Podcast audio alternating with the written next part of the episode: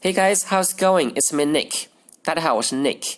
Today's expression is be like looking for or searching for a needle in a haystack.